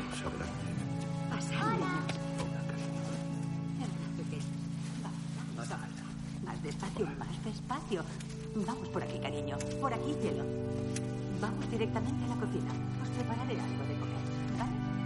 Y luego. Vesper camina con muletas y lleva collarín. Ella y los chicos van tras su abuela. Jack mira serio y despectivo a Ben. Se va. Ben mira alrededor y deja una mochila en el suelo. En un campo de golf contiguo a la casa, los chicos hacen ejercicio con Jack. Uno, uno, dos, dos, tres, intenta aguantar, cuatro, luego subes, cinco, así, y luego saltas y das una palmada, seis, ¿puedes? Jack se cae. Estáis abusando de vuestro abuelo. Estáis abusando de vuestro abuelo. Ben observa a distancia. Luego está con Abby en un garaje. Aquí hay muchas cosas, cielo. Coge todo lo que quieras. Hay algo que sí quiero enseñarte. Coge un papel. Justo antes de que llamaras por lo de su tratamiento, me envió dos cartas. Y quería enseñarte esta. Le da una. Querida mamá, ya no hace falta que vengas a buscarme. Quema la otra carta. Mira extrañado a Abby. Ella asiente. Lo que Ben y yo hemos creado aquí puede que sea único en la historia de la humanidad. Es un paraíso como el de la República de Platón. Que nuestros hijos lleguen a ser reyes filósofos me hace indescriptiblemente feliz. Sé que aquí me recuperaré. Sé que lo haré. Porque nos definen nuestras acciones, no nuestras palabras. Mira fijamente la carta. En un aseo se ducha con los ojos cerrados y la frente apoyada contra la pared. Abre los ojos y permanece inmóvil. En el jardín está sentado ante sus hijos. Vesper y Killer lo miran impresionadas. No, volveremos a casa. No. No volveremos. No pienso quedarme aquí. Este lugar es una vulgar exhibición de riqueza. Y un uso inmoral del espacio. Creo que aquí estaréis a salvo. Pero queremos vivir contigo. Casi te mato, cariño. Fue un accidente. Las tejas cedieron. Relian está de espaldas a ellos. Saya y Nai miran tristes a su padre.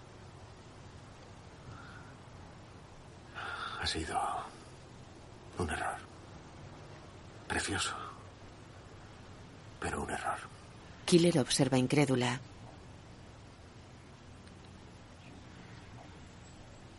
Pensé que eso le ayudaría. Pensé.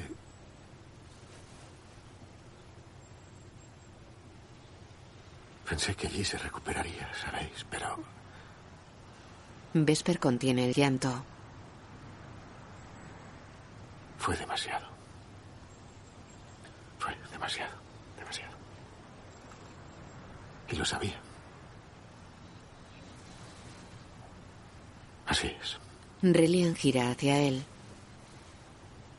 lo sabía. Relian lo mira triste.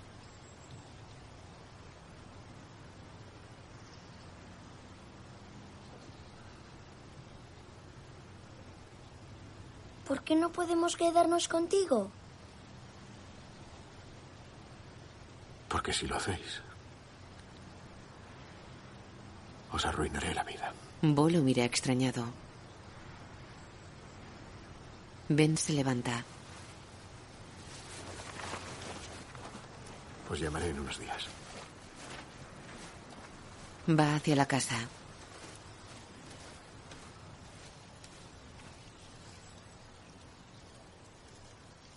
Saca ropa, arcos y flechas del autobús.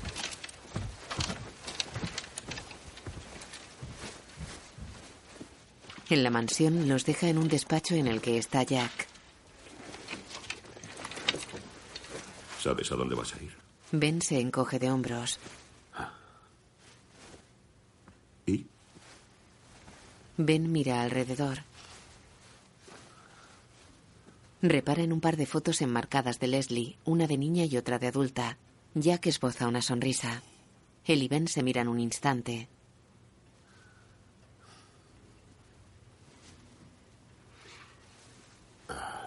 Podrías llevarles a cazar. Les. Les gusta mucho. Vale. Y. eh, Bo quiere ir a la universidad.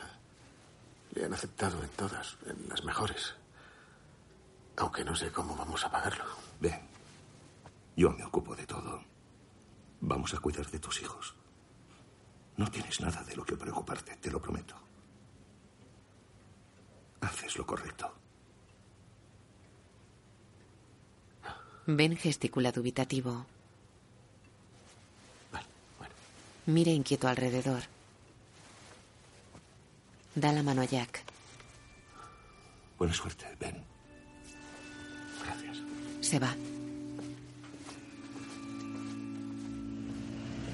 Se aleja de la mansión en el autobús. Sale a una carretera. Al fondo se alza la cordillera rocosa.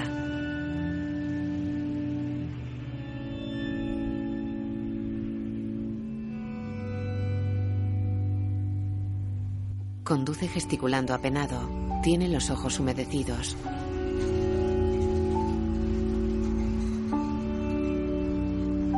Contiene el llanto.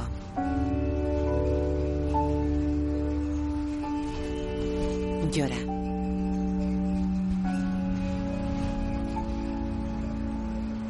Golpea el volante.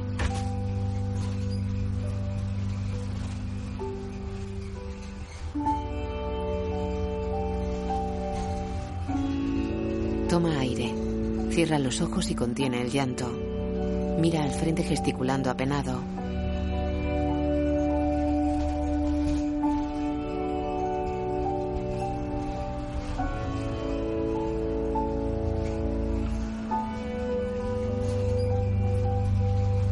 El solitario interior del autobús por el retrovisor.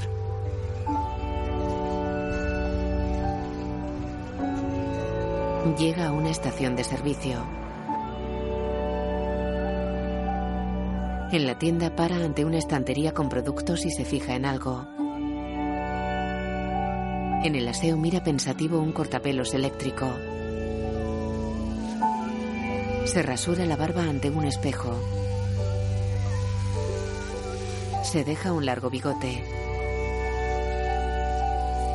Se mira serio en el espejo y se quita el bigote. Se afeita con cuchilla y se aclara. Limpia el lavabo con toallitas de papel. Seca el espejo.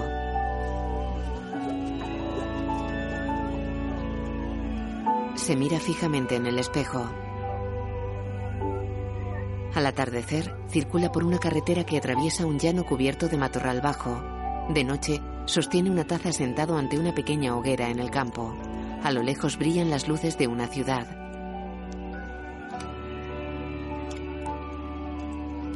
¿Te has afeitado? Ben mira sorprendido a Relian que está en la puerta del autobús. Los demás salen del compartimento del suelo del vehículo. Van hacia su padre.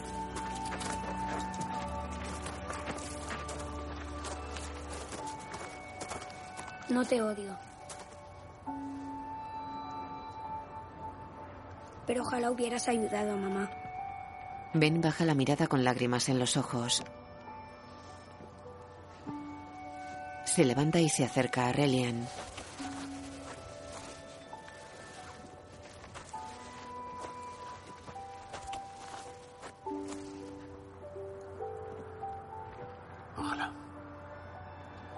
El chico lo mira con lágrimas en los ojos. Se abrazan.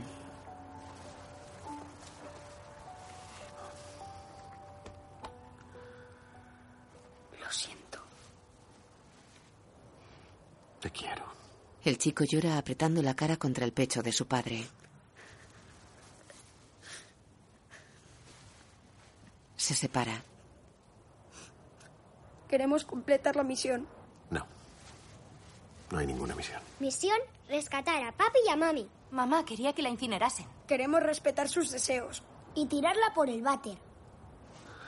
No puedo volver a poneros en peligro.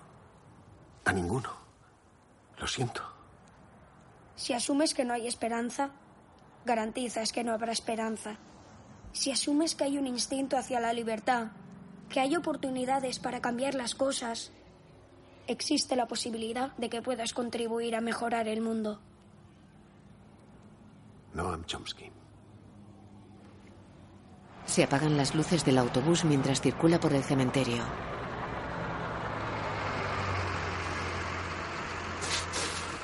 Para. La familia baja con linternas y faroles. Vesper camina con las muletas. Se dispersan y miran las lápidas.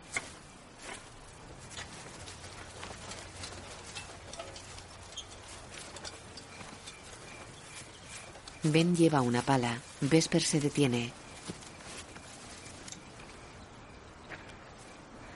Papá, la he encontrado. Todos se acercan a ella. Rodean la tumba de Leslie. Bo y Nai sacan palas de una bolsa.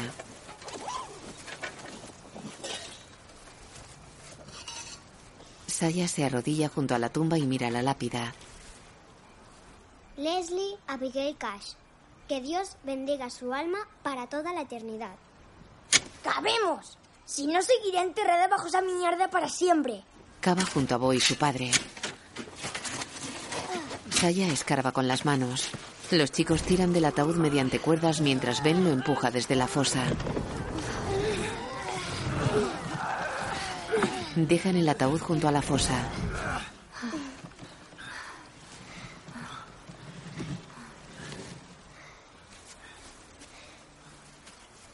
Saya pone las manos sobre el ataúd. Mami está aquí dentro. Caminan por el cementerio cargados con el ataúd. Vesper los alumbra mientras los sigue con las muletas. Circulan por carretera. A lo lejos brillan las luces de una ciudad. Un par de rayos iluminan el horizonte. De día circulan bajo la lluvia. Atraviesan una llanura. El sol brilla con fuerza. Ben conduce esbozando una sonrisa. En la parte de atrás, los chicos están sentados en círculo en el suelo. Miran impresionados y llorosos al centro del pasillo.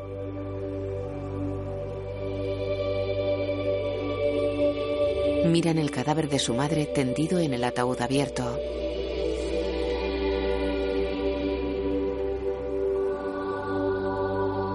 Vesper y Saya le tocan el pelo. Leslie tiene el rostro lívido, los labios pintados de rosa y maquillaje en los ojos.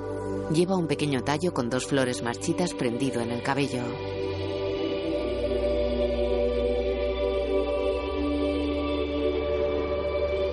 El autobús circula por una carretera que atraviesa una amplia llanura. En el aseo del vehículo, Bo se corta el pelo con la maquinilla eléctrica.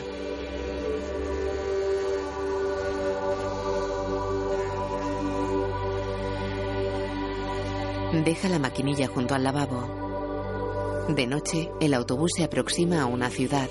Killer duerme en la cama superior de una litera. Nai duerme en una inferior. Ben conduce.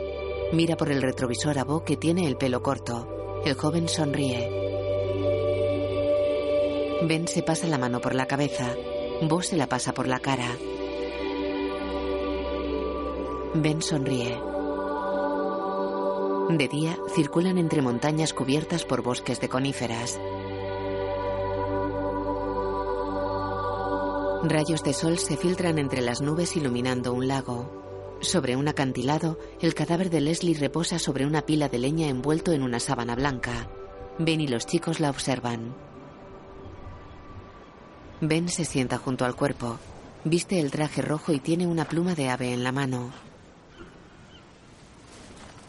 Hola, pajarito. Soy yo. Siento mucho no haber sabido qué hacer.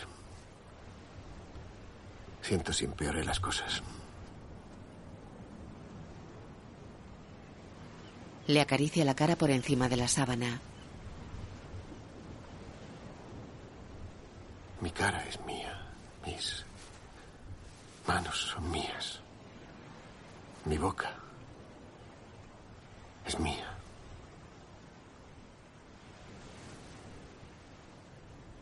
Pero yo no. Yo soy tuyo. La besa en los labios a través de la sábana.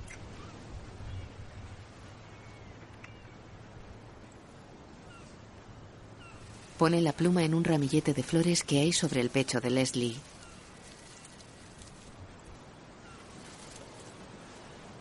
Ben y los chicos se ponen a un lado de la pira. Relian enciende un gran fósforo. Los demás encienden otros. Prenden papeles y astillas colocados en la base de la pira. Se apartan mientras crecen las llamas. Relian mira fijamente la pira. Mamá, tu canción favorita. Se sienta sobre un cajón mientras Bo se cuelga la guitarra.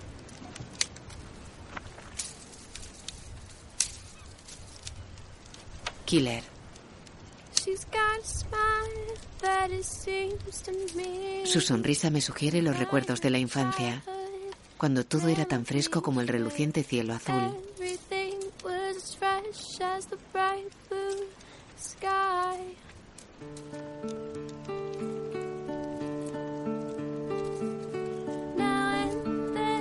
A veces cuando la miro a la cara me lleva a ese lugar especial.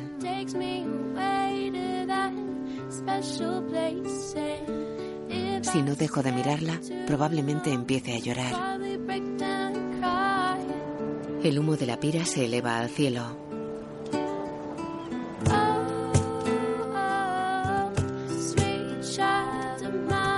Mi dulce niña.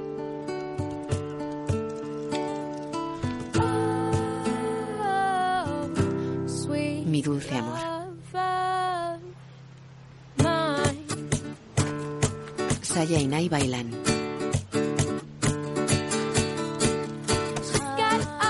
Tiene los ojos como el más azul de los cielos, como si hubieran pensado en la lluvia. Odiaría mirar en esos ojos y ver una pizca de dolor.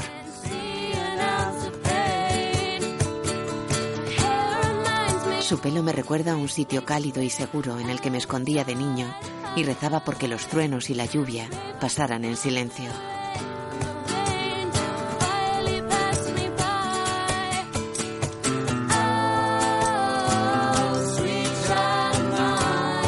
Mi dulce niña. Nai tiene una armónica. Todos bailan.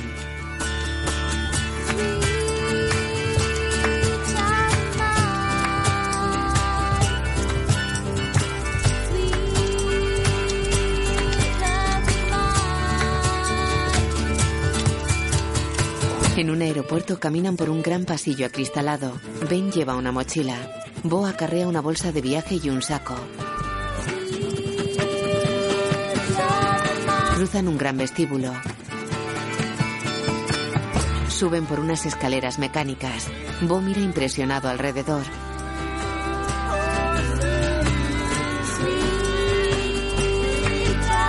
Caminan por un pasillo. En un retrete, los chicos miran el inodoro mientras Ben cierra la puerta. Ben echa cenizas en el inodoro. Los chicos miran apenados las cenizas.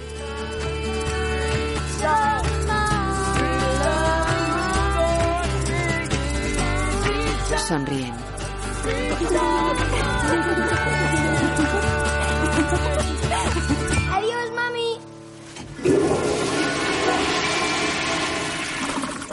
Quiero a todos, ¿vale?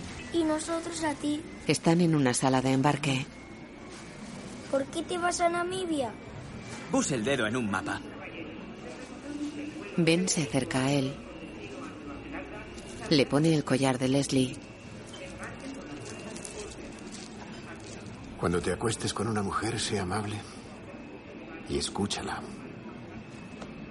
Trátala con respeto y dignidad, aunque no la quieras. Lo sé, Di siempre la verdad. Toma el camino honrado. lo sé. Vive cada día como si fuera el último. Exprímelo. Sé aventurero, sé osado, pero saboréalo. Pasa rápido. Lo sé. No te mueras. No lo haré.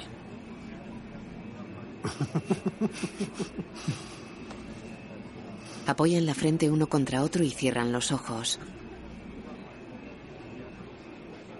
Ben pone una mano sobre el rostro de su hijo. Le da una palmada en la mejilla. Lárgate. Se aleja con los demás. Bo se acerca al control de seguridad. Nai corre hacia su hermano. Se tira al suelo y le abraza una pierna. Bo se agacha junto a él. El poder al pueblo. Resiste la autoridad. Sonríen. Nai vuelve con los demás. La familia saluda a Bo y se aleja. Vesper y Killer corren por un invernadero. Continúan sonrientes por unos huertos, pasan junto a unas tomateras y cruzan un pequeño maizal. Corren hacia el autobús que está sin neumáticos y con balas de paja apoyadas en un lateral. Entran por detrás. El interior está convertido en gallinero. Las chicas recogen unos huevos. Caminan hacia una casa azul con tejado rojo a dos aguas. Dentro, Nai cruza un hilo de lana por el salón atándolo en diferentes objetos. Llegan Vesper y Killer con los huevos. Sortean el hilo y pasan a una cocina en la que está su padre. Dejan los huevos y se sientan a una mesa. Ben mete fruta en unas bolsas de papel. Cada una tiene escrito el nombre de uno de los chicos. Relian y Saya llegan con cestas de fruta y verdura. Se sientan a la mesa con sus hermanos. Ben mira un reloj de bolsillo. Venga, desayunad. El autobús del cole llegará en 15 minutos. Killer sonríe cómplice a Vesper y toma apuntes de un libro mientras desayuna. Saya escribe en un cuaderno. Ben se sienta a la mesa con un vaso de mate. Vesper come cereales. Nai lee un libro con ilustraciones de animales. Ben observa a sus hijos esbozando una sonrisa.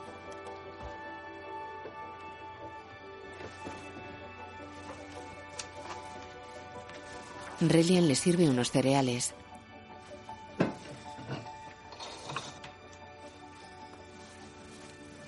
Le pone leche en los cereales. Se miran sonrientes. Relian come mientras lee un libro. Ben bebe mate y observa a los chicos. Vesper lee un libro.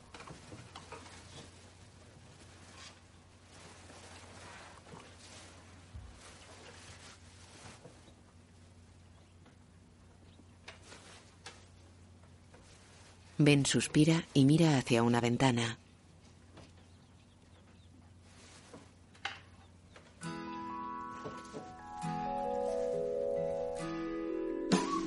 La imagen funde a negro. Escrita y dirigida por Matt Ross.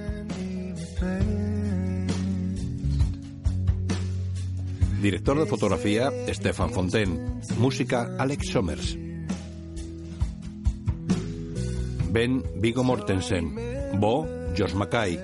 Killer, Samantha Isler. Vesper, Annalise Basso. Relian, Nicholas Hamilton. Nye, Charlie Sotwell. Leslie, Trin Miller. Harper, Catherine Hahn. Dave, Steve Sun. Justin, Elijah Stevenson. Jackson, Teddy Fanny. Claire, Erin Moriarty. Jack, Fran Langella. Abigail, Han Dowd. Guión audiodescriptivo en sistema UDESC, escrito y sonorizado en Aristia Producciones.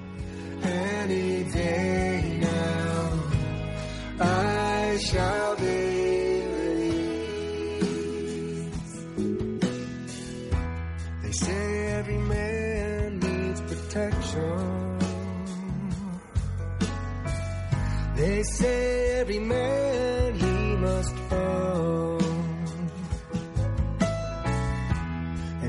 I swear I see my reflection somewhere so high above this wall. I see my light